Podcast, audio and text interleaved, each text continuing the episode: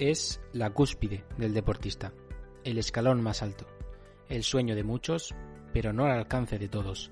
Son los Juegos Olímpicos, la fiesta del deporte que cada cuatro años reúne frente al televisor a millones de personas. No están todas las disciplinas, faltan algunas que esperamos poder disfrutar pronto, pero es una cita marcada a fuego en cada año olímpico. A fuego, literalmente, porque es una llama la que marca el inicio del evento con el encendido del pebetero tras el recorrido de la antorcha olímpica. La región de Murcia ha estado presente en muchas de las ediciones representadas por sus deportistas. Londres 2012 fue el momento cumbre. Hasta 14 atletas y jugadores de la comunidad pusieron rumbo a la capital de Inglaterra. Fue la cita con mayor representación murciana. Y una de las pocas con premio. Laura Gil, jugadora de baloncesto de la selección española, se colgó la medalla de plata. Antes, concretamente en Barcelona 92, fue Antonio Peñalver el primero en lograr un metal para la región de Murcia, también de plata. Ahora llega Tokio 2020. Hemos tenido que esperar más que nunca por culpa de quién sino que de la pandemia del coronavirus. Los Juegos Olímpicos y con ellos los Paralímpicos, donde los deportistas discapacitados luchan por colgarse una medalla al cuello, llevan un año pendiendo de un hilo. Pero este hilo no se ha roto y los próximos 23 de julio y 24 de agosto, respectivamente, comenzarán los grandes eventos del deporte y del deporte paralímpico. Y ahí estará la región de Murcia. Dos de los deportistas que van a cumplir el sueño olímpico son Alberto Martínez y Quique Siscar. El nadador de Cartagena cambió su vida y se marchó a Barcelona en 2017 en busca de una plaza para Tokio que ha conseguido. El tenista de Torre Pacheco, en silla de ruedas desde hace 18 años, también disfrutará por primera vez de esta competición. Ahora, Japón recibe a los dos con los brazos abiertos, pero justo antes de emprender el viaje pasan por a dos bandas para contar cómo ha sido el camino hacia este sueño. En la novena edición del podcast hablamos con dos de los protagonistas que pondrán el nombre de la región en el Olimpo del deporte. Alberto tiene 23 años y Quique 38, pero sus carreras son dignas de conocer. Sus inicios, el día a día y el trabajo que hay detrás de este billete a Tokio son los platos principales del nuevo capítulo de A dos bandas. Muy buenas, ¿qué tal? Eh, soy Fernando Peral y os doy la bienvenida al podcast de julio de A Dos Bandas, el último de la temporada. Y para abordar todo ello cuento con mi compañero, como siempre, eh, inseparable, Antonio Gil. ¿Qué tal, Antonio? Muy buenas, Fernando. Pues encantado y con muchas ganas de este, de este programa, el, último de la temporada y un programa especial, como lo son los Juegos Olímpicos, que se celebran cada cuatro años, esta vez cinco años después de, los últimos, y como son algo tan excepcional y tan especial, pues, pues bueno, hay que tratarlo como, como merece. Vamos a hablar, eh, como ya hemos comentado antes en la introducción, con Alberto Martínez y Quique Siscar, que también se celebran los Juegos Paralímpicos. Y en cuanto a deportistas olímpicos de, la región de Murcia, este año vamos a tener eh, seis, ¿no? Seis eh, deportistas, seis atletas, seis eh, personas que nos van a representar a todos en, la capital de Japón. Sí, en concreto son seis murcianos. Podemos sumar también a la, jugadora de tenis de, mesa María Siao, aunque no es nacida en Murcia, pero juega con el, con el equipo UCAN de tenis de mesa. Así que entre 6 y 7 está por debajo de, aquella cifra de Londres, pero, pero es la segunda mejor de la, de la historia para la región de Murcia. Es una pena que al final se han caído varios deportistas que, estaba previsto que estuvieran y que habrían elevado el número de participantes. Pero bueno, la representación va a ser variada. Vamos a tener en diferentes categorías. Tenemos a Laura Gil, que ya es un habitual con la selección española femenina de baloncesto a Mohamed Katir y a Miguel Ángel López en atletismo, a Alejandro Valverde de nuevo, incluso con, superando los, los 40 años, volverá a luchar por una medalla en Tokio, y Alberto Martínez en natación y a Rafa Mir en la selección española de fútbol, que también bueno, es uno de los principales candidatos a, a conseguir una medalla, a probar el metal en los Juegos. Sí, yo creo que tanto Rafa Mir con la selección española de fútbol sub-21, bueno, sub-21, olímpica, con eh, sobre todo eh, llena de esos jugadores jóvenes, muchos de ellos que también nos han hecho disfrutar en la Eurocopa. Y Laura Gil, eh, su participación en, la selección española de, baloncesto, son los dos deportistas que más pueden acercar una medalla a la región de Murcia. Y como decías, es una pena, es una pena no, no, que no podamos, no vayamos a poder disfrutar de, atletas como Mariano García, como López Barranco en, en las pistas de, de, Tokio porque se lo han merecido y por diversas causas no van a poder estar allí. O como Gonzalo Villar en el fútbol, que parecía que iba a ser uno de los fijos en el centro del campo de la selección española olímpica, pero al final se ha quedado. Pero es verdad que en atletismo están las principales bajas, así que a ver si Mohamed Katir da la campanada y, consiguiera luchar por las medallas para, para compensar un poco esa decepción y que nos dé una alegría. También en los Paralímpicos, que vamos a hablar con Quique Siscar, el, tenista como, como representante de la, de, la, de los jugadores paralímpicos murcianos que irán. También habrá cinco jugadores de Lucas Murcia Baloncesto que irán con la selección española y tres ciclistas, Ginesa del Rosario López Alarcón, Irene Méndez y Eloy Teruel también irá Fernando, así que bueno, bastante repartida la, representación murciana, tanto a nivel de los Juegos Olímpicos como Paralímpicos. Sí, por supuesto, le, deseamos a todos muchísima suerte. Yo creo que ya es el momento de, escuchar a los protagonistas, de, ver qué nos dicen Alberto Martínez y Quique Siscar y de escuchar sus declaraciones eh, poquito antes de emprender el viaje a Tokio. El primero de nuestros protagonistas es Alberto Martínez, el nadador cartagenero que hablando con él un ratito por teléfono te deja claro que lo de estar en Tokio era un sueño que iba persiguiendo mucho, mucho tiempo.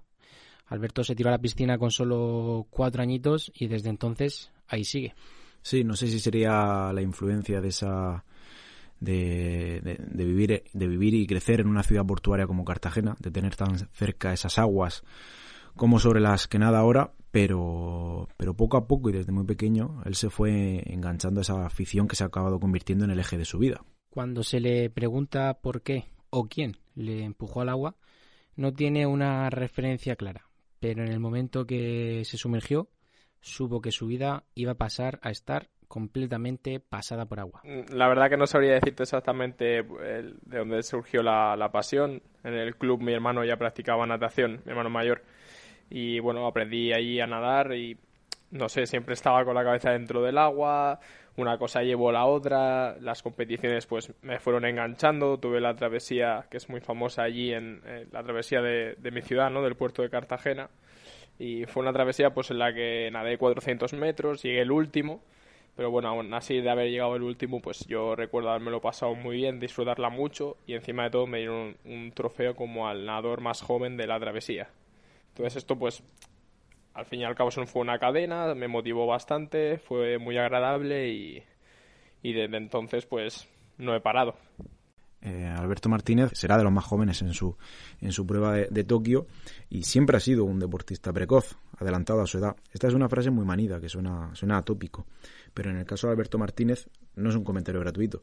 Hay una anécdota muy divertida que nos ha explicado y que confirma que iba por delante de los de su generación. Sí, porque luchar contra los mayores no fue ni en su primera, su primera competición, ni mucho después, un problema para Alberto. Sí, sí, sí, eso fue el entrenador, me vino, me preguntó y yo no estaba seguro de, de mi fecha de, de, nacimiento, de mi año, y él me dijo, ¿tú eres del 97, 1997? Y yo le dije, sí, sí. Y ahí se quedó la cosa, no hubo ningún problema, hicieron la... la así fue, se, competí con, con, con los que tenían un año más que yo y, y adelante. A Alberto Martínez Murcia se le conoce en el mundo de la natación y sobre todo en la región de Murcia y Cartagena como Maki. Su primera entrenadora, Margarita Cabezas, le colgó este apodo en sus inicios y se lo puso porque parecía de todo menos alguien de carne y hueso cuando entrenaba. Una máquina, vamos. Así lo explica el propio Alberto. Esto me lo dio mi entrenadora del club, Margarita Cabeza, porque me decían que era un molinillo muy nervioso y movía mucho los brazos, era muy activo en el agua. Y entonces me dijeron, este niño es una máquina. Y al final, pues de máquina, acabo llamándome de ahí Maki. Y entonces todo en el ámbito de natación, sobre todo en la zona de, allí de Cartagena y Murcia, la región de Murcia, me, llaman así. Vamos a adentrarnos ya en el lado más profesional de la vida del nadador cartagenero. Eh, Alberto Martínez lleva casi desde, desde que era muy pequeño, como nos ha contado, nadando. Sin embargo, hay un momento clave en su carrera y para su futuro, cuando se marchó a la ciudad catalana de San Cugat del Vallés, donde está uno de los centros de alto rendimiento de referencia en España, con una beca. Fue justo en ese momento cuando Alberto comenzó a construir su sueño, el de llegar a Tokio. Fue una decisión dura, eh, dejar Cartagena y poner rumbo a Barcelona. Difícil de tomar, pero que ha tenido la recompensa esperada, nada más y nada menos que unos Juegos Olímpicos. Bueno, ya de antes, pues yo ya tenía las cosas muy claras de, de cuál era mi sueño, de lo que, lo que quería hacer y tal. Y Margarita siempre me había estado diciendo que, que tenía que ir con calma, que, que todavía era bastante joven, que no había prisa. Y bueno, hablando con el seleccionador de, de por aquel entonces de natación y de, y de los juniors, me dijo, oye, ¿por qué no pruebas a echar la beca? Que seguro que tu perfil es bueno, que no sé, viene algo en mí, una especie de, progresión, de actitud, eh, encaminada pues a deportista de alto nivel y acabé echando la beca y me vine aquí. Y entonces pues una cosa me dijo a la otra, al final Margarita estaba encantada con que toman, me, la aceptaran y me, dejaran venir aquí y desde entonces estoy aquí y muy contento.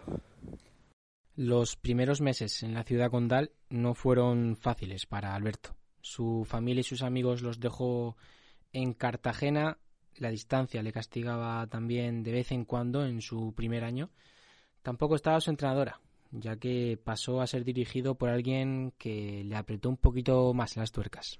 Sí, por el francés Fred Bernoux, que ha formado a grandes nadadores, que han cosechado una gran cantidad de récords nacionales y mundiales, entre ellas Mireia Belmonte, y, pero bueno, fíjate si la oportunidad no la podía rechazar Alberto Martínez, aunque el cambio fuera fácil, porque hasta entonces, hasta que se la concedieron a él, la federación no, no daba becas en la modalidad de, de aguas abiertas. Así que es un privilegio con el que, con el que no podía dejar de contar y que le ha permitido rodearse de grandes nombres de la élite de la natación y, y al que se ha ido adaptando poco a poco. Bueno, los primeros años, pues el primero sobre todo fue un poquito más duro porque era como una concentración que no acababa nunca, porque ya a veces había venido pues estancias de dos, tres semanas, pero no era, era algo que no acababa nunca, ¿no? Y bueno, se pasó un poquito mal por el tema de la familia, de los amigos, bastante la, la distancia, los compañeros eran nuevos, nos llevábamos muy bien, pero no había, no tenía esa misma amistad que yo tenía con la gente de, de Cartagena. Y bueno, eh, Fred era una persona totalmente distinta a Margarita. Era alguien pues muy, muy rudo, eh, con las cosas muy claras y al final con mucha presión por, por delante. Y entonces pues fuimos entrenando día a día, eran doblar cada día, hacer sesiones de seco cada día. Entonces era un cambio brusco muy, muy grande y al final me conseguí adaptar bastante bien y dieron sus resultados. La primera piedra para construir el billete a Tokio fue la marcha a Barcelona en 2017. La segunda y definitiva, un papel fantástico en la prueba de 10 kilómetros de aguas abiertas en el Mundial de Gwangju. Un octavo puesto le permitió sellar su presencia en Japón.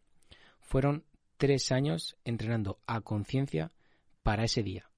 Y nada falló. Sí, bueno, es algo que yo ya tenía visualizado desde hace muchísimo tiempo ah, pues fueron unos tres años de, pensando solo en ese día, en practicar todo lo que iba a pasar, lo que no iba a pasar, no sé, era como que todo estaba muy bien medido. Y ese día pues lo recuerdo pues también con mucha tranquilidad, porque todo estaba muy seguro de, de cómo hacerlo y cómo iban a salir las cosas. Y cuando llegó el momento pues todo salía automatizado, todo salía solo. Eh, recuerdo pues pelear muchísimo con, con, los adversarios y claro, al final de a falta de mil metros ya sabía que estaba en ese top 10, que estaba en estas 10 primeras plazas olímpicas y ahí ya pelear por mantener la, la plaza y al final toqué en octava posición. Cuando, cuando salí del agua recuerdo ver al fisiólogo, estábamos, había una euforia, una locura, ¿no? Se vivió pues con mucha fe felicidad. Estaba el fisiólogo, se había colado en, en la en donde estaban los cámaras. Entonces, guau, corriendo entre gritos, nos abrazamos. Luego fuimos con el resto del equipo, ya vi a, a Fred y bueno, eso fue un auge de, de, felicidad tremendo. Es un deportista de élite y su vida cambió radicalmente al poner un pie en Barcelona. Sí, la natación al máximo nivel exige una dedicación máxima. No, voy a ser original al poner un ejemplo, pero yo en estos casos siempre me acuerdo del, más grande de todos los tiempos, de Michael Phelps, quien nos tuvo varios veranos enganchados a la pantalla precisamente en los Juegos Olímpicos. Y él, que tuvo que recuperarse durante su carrera de una depresión, de problemas con las drogas, hablaba de que varias veces eh, la, presión mental era, era tan exigente que le había llevado a, una vida al límite, unos entrenamientos sin descanso. Y bueno, es verdad que este es un ejemplo extremo, pero da una idea, Fernando, del nivel de vida al que, al que llegan estos deportistas. Sí, su entrenamiento y preparación diaria es digna de oír cuando estás charlando con él un rato. Solo escuchando cómo es un día normal en su vida puedes llegar incluso a fatigarte tú mismo. Atentos a cómo lo relata Alberto Martínez. Vale, pues normalmente me despierto sobre las seis y media, 6.45. Hago en torno a 45 minutos de cardio, que suelen alternarse entre carrera o bici o incluso remo también en, en máquina. Luego pues tomamos un desayuno y vamos al agua. Tomamos antes del agua, hacemos la prevención, un poco de seco para tirarnos eh, calientes al agua y hacemos pues en torno a dos horas y media, un volumen total de 9-10 kilómetros por, por sesión. Luego después del agua pues tenemos una sesión de fuerza de, haciendo pesas o bien crossfit, también que es un poco más activo, ya te digo, dependiendo del día. Luego la comida, sobre la una o así. Luego sobre las tres y media, cuatro, volvemos al ruedo y pues eso, calentar, prevención de los hombros, un buen trabajo en core. Luego nos pegamos otras dos horas y media, tres horas a veces incluso de, agua, pues eso, entre 8 y 9, 10 kilómetros. Y luego pues una sesión de o contraste entre pues baños fríos y sauna o también pues solemos hacer pues estirar o un poco de core. Ya te digo, depende, depende del día, pero siempre hay algo. Y luego ya cena, descansar y dormir.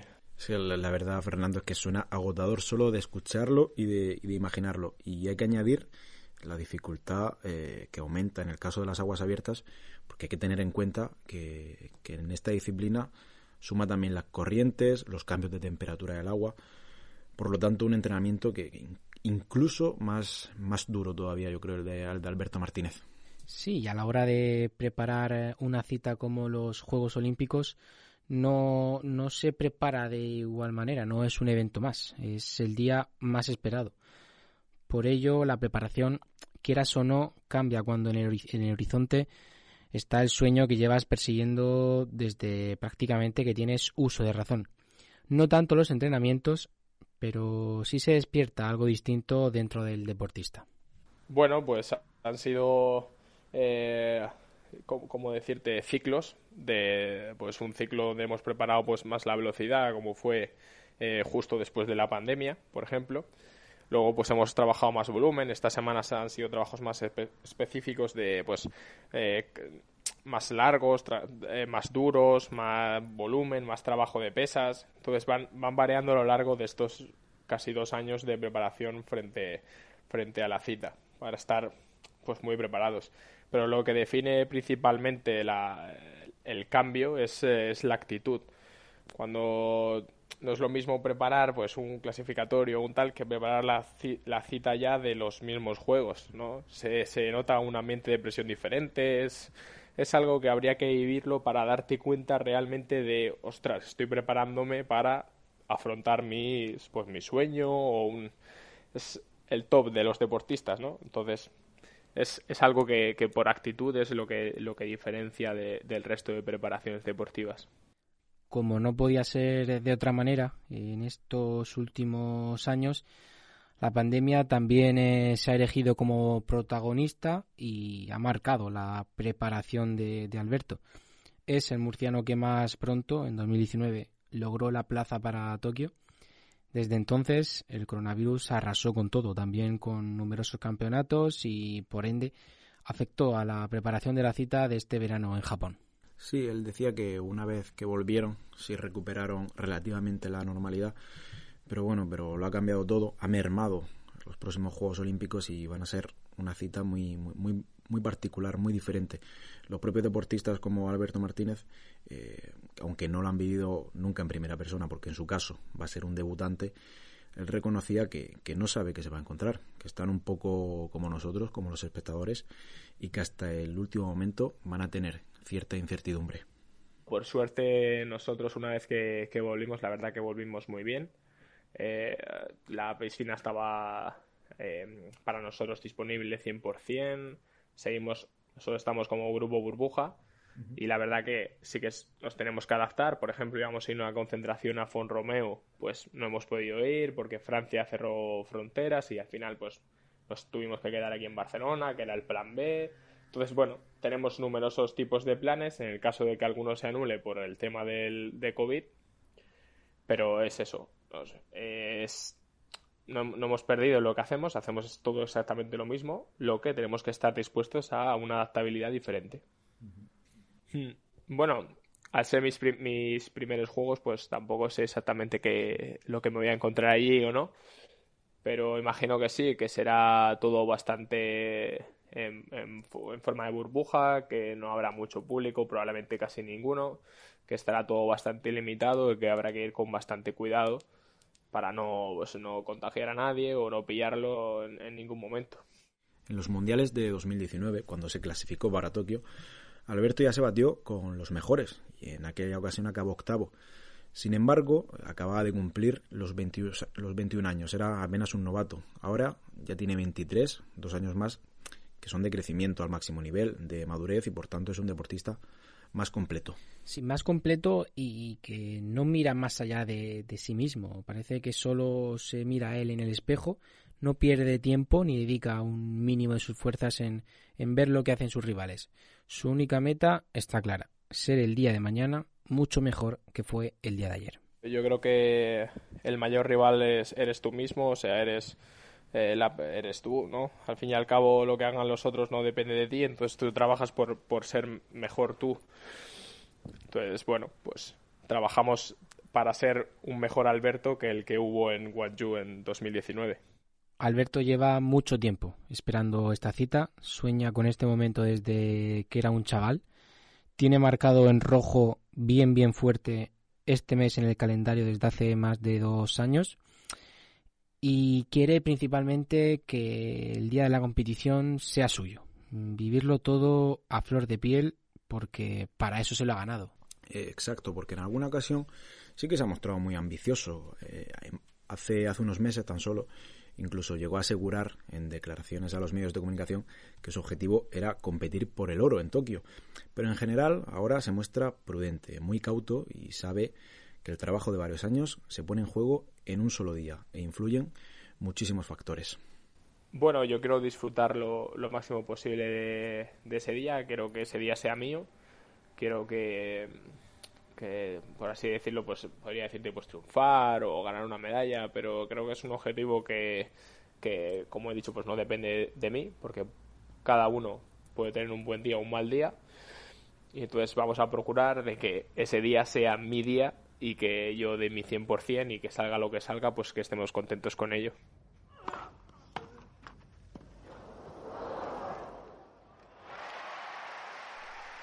Después de los Juegos Olímpicos se celebrarán los Paralímpicos también en Tokio y los vamos a tratar centrándonos en la figura de Quique Siscar, una vida deportiva muy diferente a la de Alberto Martínez. Si el nadador cartagenero fue muy precoz y empezó desde niño, Quique Siscar se coló en la élite del tenis en silla de ruedas, pese a que empezó con unos 30 años a jugar. Desde entonces, Fernando no ha parado de progresar. No, ha sido, ha tenido una carrera meteórica y cuando hablas con un deportista como este que se prepara para una gran cita y, llega a unos Juegos Olímpicos, está bien saber eh, desde cuándo pasaba por su cabeza eh, que podía llegar a, en este caso, a Tokio. Cuando Quique comenzó el calendario tenístico hace cuatro años, para nada existía en su cabeza la posibilidad de, de estar en, en la capital de Japón pero el paso de los meses, su crecimiento, su buen nivel, hizo que en la mitad del camino, hace dos años, los juegos comenzaran a ser una opción real. Fui con todo desde ese momento. Esa es una frase del propio Quique que resume muy bien cuál ha sido su camino a Tokio. No me lo había marcado, obviamente, cuando yo empecé a jugar hace siete años, no, no. Mm, ni se me pasaba por la cabeza, ¿no? Eh, clasificarme para unos Juegos Paralímpicos.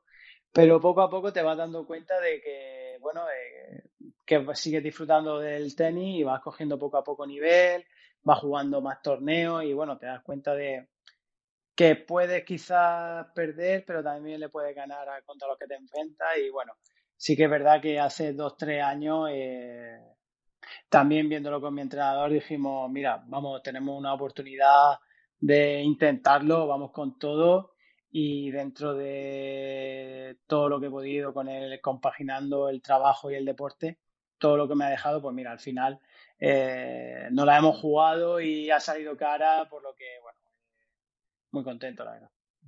El deporte y Quique siempre han estado unidos desde que era muy pequeño. Pero sí es cierto que hubo una época en la que los estudios le hicieron guardar la raqueta y sacar el balón. Después del accidente, en el que ahora profundizaremos, todo cambió. Y aquí es en este momento donde hay que destacar un nombre, el de Alejandro, su entrenador. Conocerlo le cambió la vida y le devolvió la pista. Sí, y fue un poco por casualidad, ¿no? Como surgen a veces las carreras deportivas, eh, de imprevisto, sin planearlo. Pero es cierto, como has dicho, que, que Siscar eh, siempre le había traído el tenis. Siempre, ya, ya lo conocía, ya sabía manejar una raqueta, sentía algo especial por este deporte, por todos en general, porque él no, nos ha contado que era un, apasionado del deporte.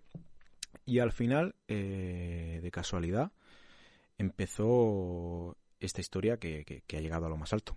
Bueno, yo siempre he sido deportista y, y siempre he jugado, ¿no? Y de pequeño pues jugaba al fútbol y al tenis y luego por los estudios pues bueno, me decanté un poco más por el fútbol y dejé el tenis ahí un poco aparcado, aunque bueno, yo siempre he sido socio del club de tenis de, Torre Pacheco y no de una forma profesional, pero sí que jugaba. Y bueno, una vez que me pasó el, accidente, pues conocí, bueno, jugué por casualidad un torneo de, de pádel y a raíz de ahí eh, me pasaron el contacto de, mi actual entrenador Alejandro. Y la verdad, yo siempre lo digo, es una de las mejores decisiones que he tomado y el tenis siempre, siempre me ha gustado y bueno, se puede decir que desde pequeño soy un seguidor fiel a todo tipo de deporte, pero digamos que el fútbol y el tenis eran de, o son mis favoritos.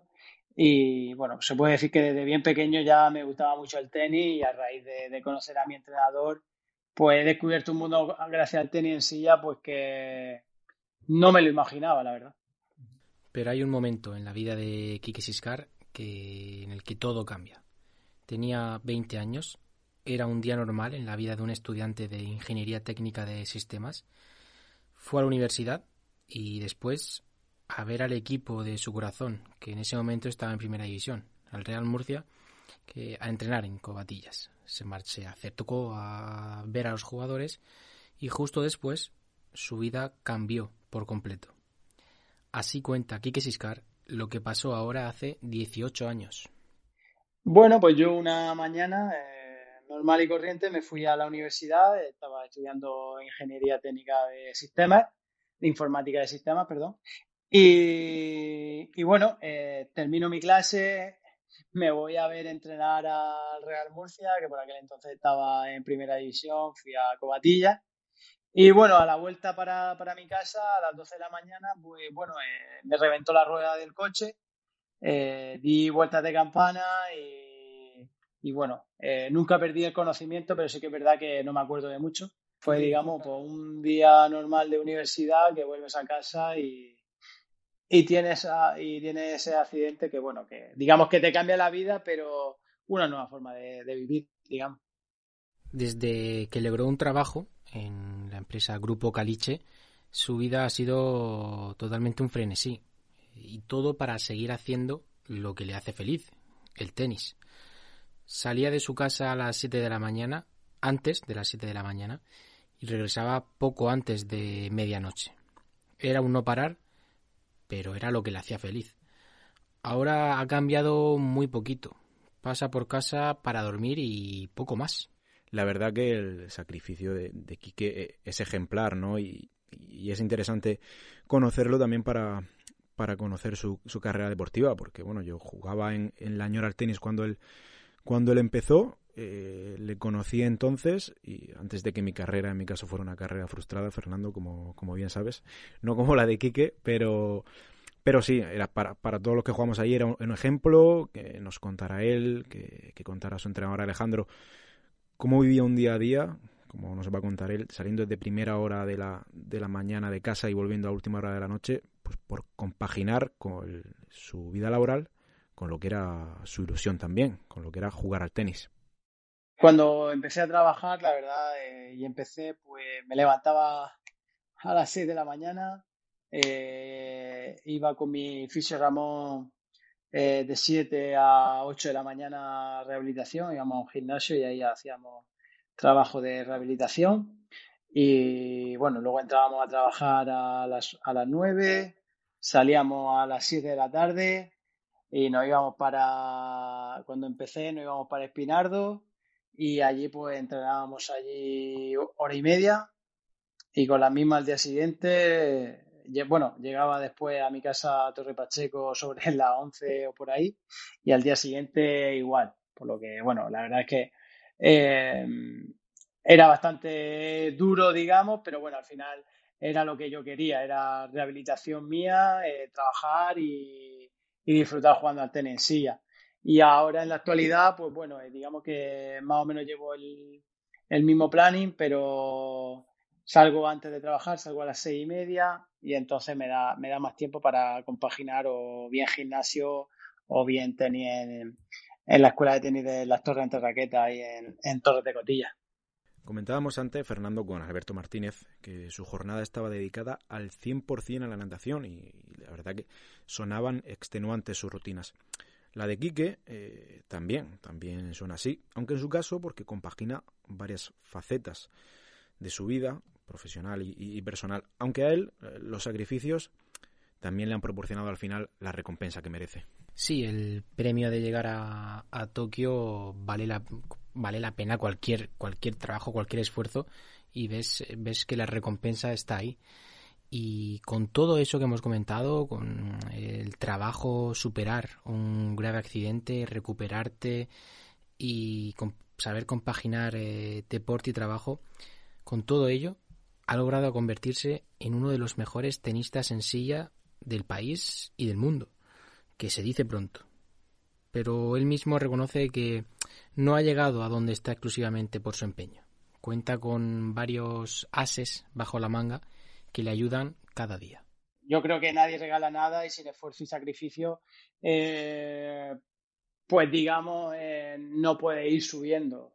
Eh, yo de hecho creo que todavía no he llegado a mi límite y creo que junto con mi entrenador y mi preparador físico pues vamos a ir mejorando día a día y bueno yo creo que al final es un trabajo de todos no creo que eh, mi entrenador Alejandro me conoce ya casi mejor que mis padres y sabe sacarme el máximo partido o sabe cuándo estoy bien o no estoy bien o cuáles son mis defectos perfectamente y sobre ello trabajamos. Eh, mi hermano con la preparación física sabe perfectamente los puntos que necesito. Y luego también la familia y los amigos pues hacen ese, digamos, desgaste físico y psicológico, pues estar con ellos eh, hace que te recuperes enseguida y que todo sea un ciclo, digamos, perfecto pues, para seguir con ganas de, mejorar y seguir creciendo. Y para conocer con más detalle cómo ha sido este proceso de, Quique, ¿quién mejor que su entrenador, Alejandro Sánchez Pay, que, le ha dirigido durante todo este tiempo? Él ya llevaba una escuela de tenis en la pedanía murciana de La Ñora, que luego trasladó a las Torres de Cotillas. Y ahí en La Ñora entrenaba aficionados de todas las edades, desde niños a, veteranos. Era una escuela muy amplia para ser de un, de un pequeño pueblo y una de las principales de las principales actividades o atractivos deportivos y de ocio de, La Ñora.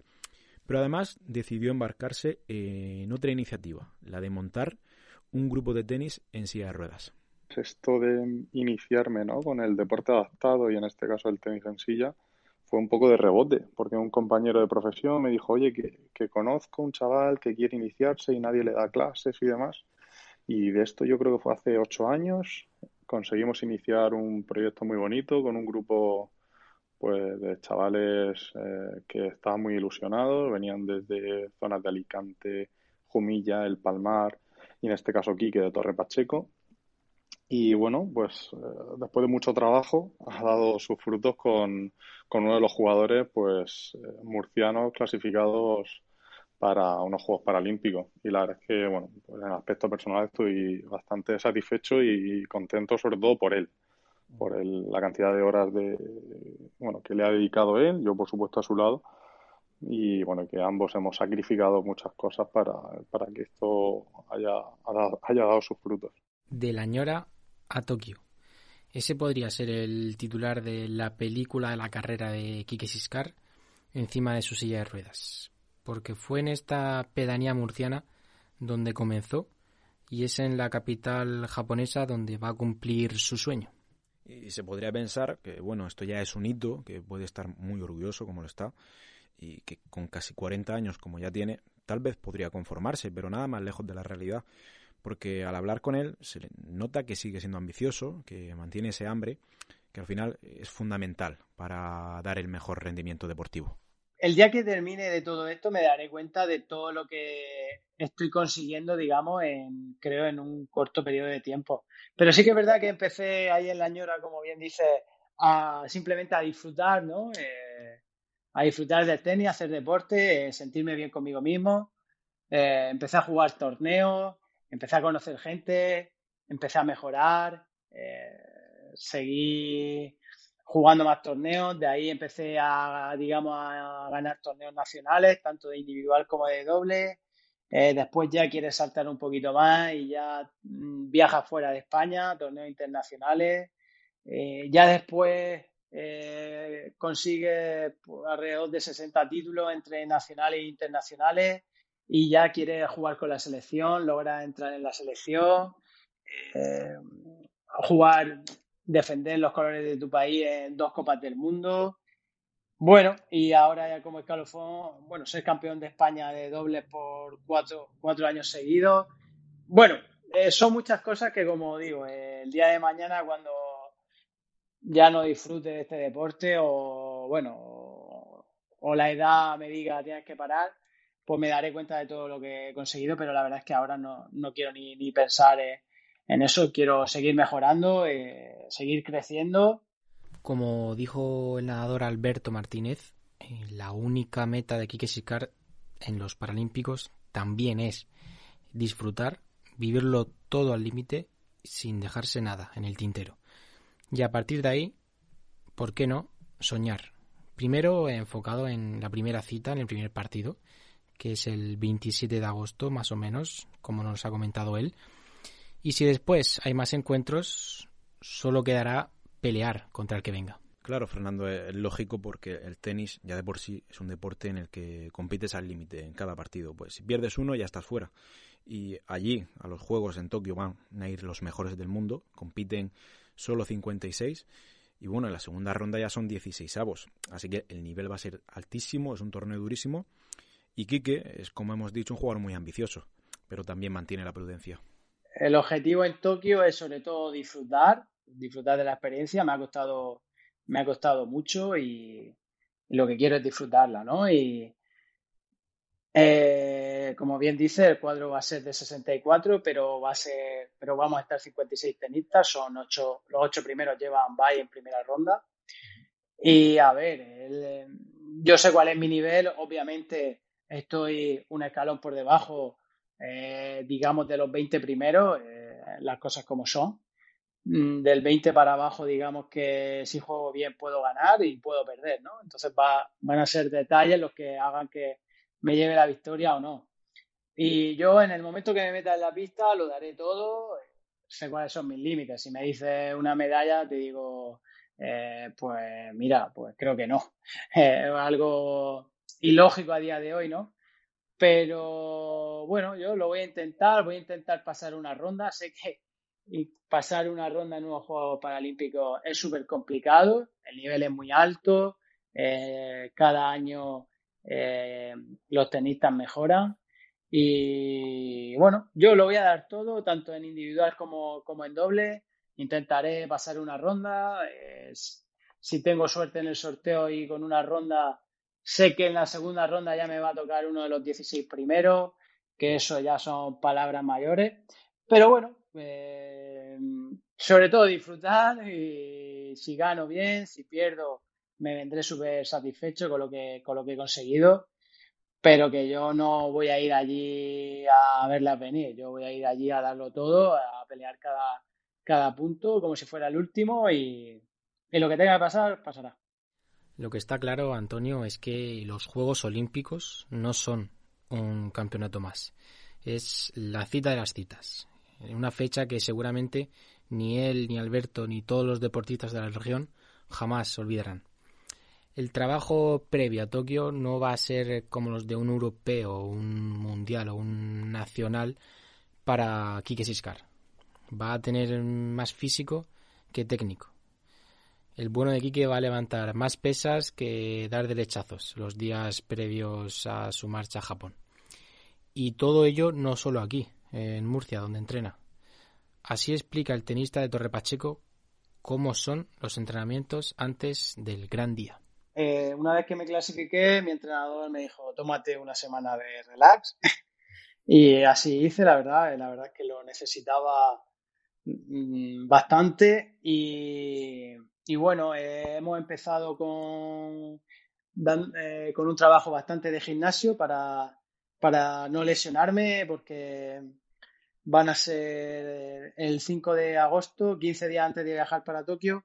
Eh, nos vamos a concentrar porque el Comité Paralímpico eh, nos hace que estemos en modo burbuja en el CAR de Barcelona y vamos a estar concentrados allí 15 días entrenando muy duro pues los cuatro componentes de la selección junto con el seleccionador que casualmente que bueno que es mi entrenador Alejandro eh, yo sé que lo voy a disfrutar al máximo estoy deseando de digamos ponerme el uniforme del desfile de la, de la gala de la gala inaugural y desfilar, que es algo que siempre he visto por la tele y estoy deseando hacerlo yo. Sé que en ese momento se me van a venir 20.000 cosas por la cabeza, pero todas buenas. Eh, tanto si hay, obviamente, si hay espectadores sería mejor. Es una lástima que, por ejemplo, mi familia no pueda, no pueda venir allí ¿no? Eh, a, verme o amigos míos que ya llevan cuatro años dándome la matraca con clasifícate que vamos a ir para allá, que necesitamos ver Japón tal.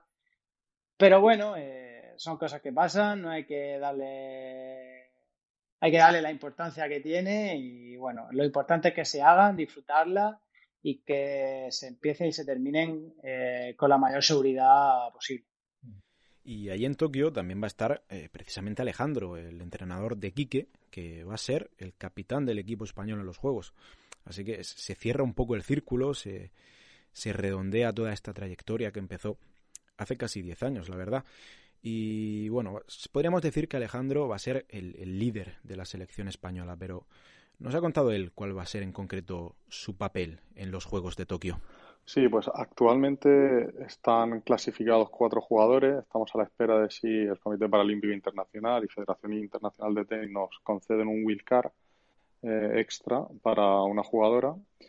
Y mi papel va a ser fundamentalmente pues crear un buen clima de trabajo, de equipo, mantener el nivel competitivo que han venido desarrollando todos los jugadores con sus respectivos entrenadores y entrenadoras y, e intentar bueno, pues aportar mi granito de arena para conseguir los mejores éxitos individuales y sobre todo colectivos.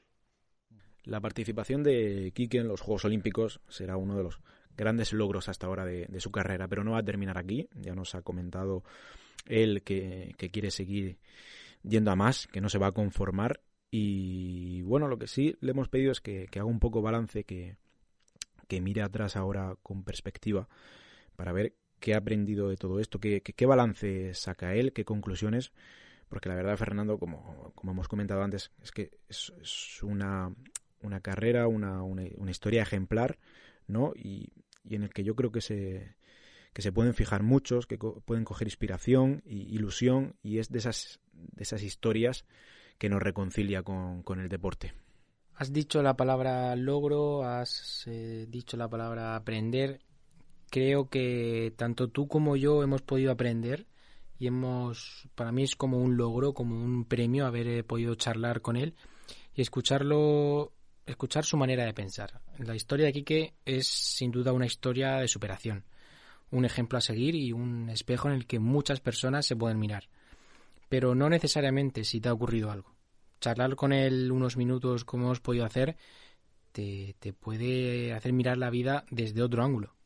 Su mensaje es claro y lo lleva demostrando muchos años. Si quieres algo, vea por ello. Así piensa del deporte y de la vida Quique Siscar. No tiene desperdicio. Eh, si quiere algo, eh, hay que trabajarlo. Eh, nadie regala nada. yo siempre digo que si la vida fuera fácil, pues vaya aburrimiento de vida, ¿no? Entonces, la vida nos va poniendo eh, a prueba eh, y de nosotros depende eh, superarla o no, ¿no? Entonces, yo creo que siempre hay que tener un sueño en la mente, lucharlo, y, pero lucharlo de, verdad, ir a por ello y, y, se podrá conseguir o no, pero yo, una vez terminara, por ejemplo, el sueño de los Juegos Paralímpicos, cuando supe, dije, es que mm, si me clasifico, súper feliz. Y si no, pues que no haya quedado nada en mí que, que diga el día de mañana, es que si hubiera, es que si tal, es que no, hay que ir de verdad por lo que quiere eh, y es básicamente lo que he aprendido. Si quieres algo, tienes que ir a por ello y que la vida es muy bonita, pero nadie regala un sueño y por tanto hay que pelearlo, lucharlo y habrá días mejores y días peores, pero al final mmm, la recompensa es tan grande que todo el trabajo, el esfuerzo y que ha, que ha hecho durante los últimos años eh, te, te da una satisfacción enorme.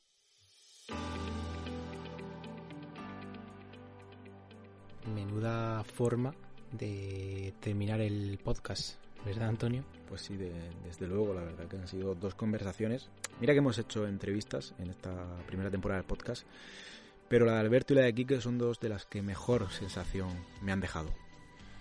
Sí, y les vamos a desear toda la suerte del mundo en, en, Tokio, tanto a ellos como a todos los deportistas de la región de Murcia que van a ir a la capital japonesa para disfrutar y competir. Y esperemos que pongan el nombre de la comunidad en todo lo alto y, ¿por qué no?, se traigan alguna que otra medalla colgada del cuello. Y la verdad que es muy interesante cerrar con, centrándonos en estos dos deportes, ¿no? En la natación, natación además de aguas abiertas y en el tenis en silla de ruedas, que son deportes, por decirlo así, periféricos, ¿no? que también hemos intentado fijarnos en ellos durante esta temporada del podcast, compaginarlo con los deportes más de masas, por así decirlo, para intentar darle darle hueco a todo. Así que yo creo que es un buen cierre a la temporada, Fernando, porque... Con esto ponemos fin ya. Con esto ponemos fin. Vamos a intentar renovar el contrato para la que viene, pero bueno, estamos ahí todavía todavía cerrando los últimos flecos. Lo intentaremos. Volver. Ah, firmaremos seguro. Volver en otoño, seguro que sí. Y también es una invitación. Le dejamos a la gente un, un gancho para verano, para que el verano, mientras no estemos, se entretenga siguiendo los Juegos Olímpicos y Paralímpicos. Y nos propongan temas también que quieran escuchar y protagonistas que quieran conocer por supuesto, siempre estamos abiertos porque al final seguro que hay la mayoría de los oyentes saben mucho más que nosotros y tienen mucho mejor gusto que nosotros dos.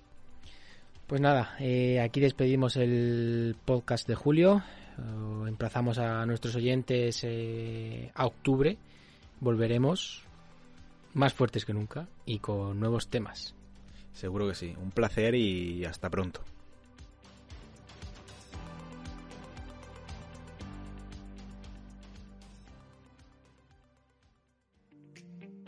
a dos bandas.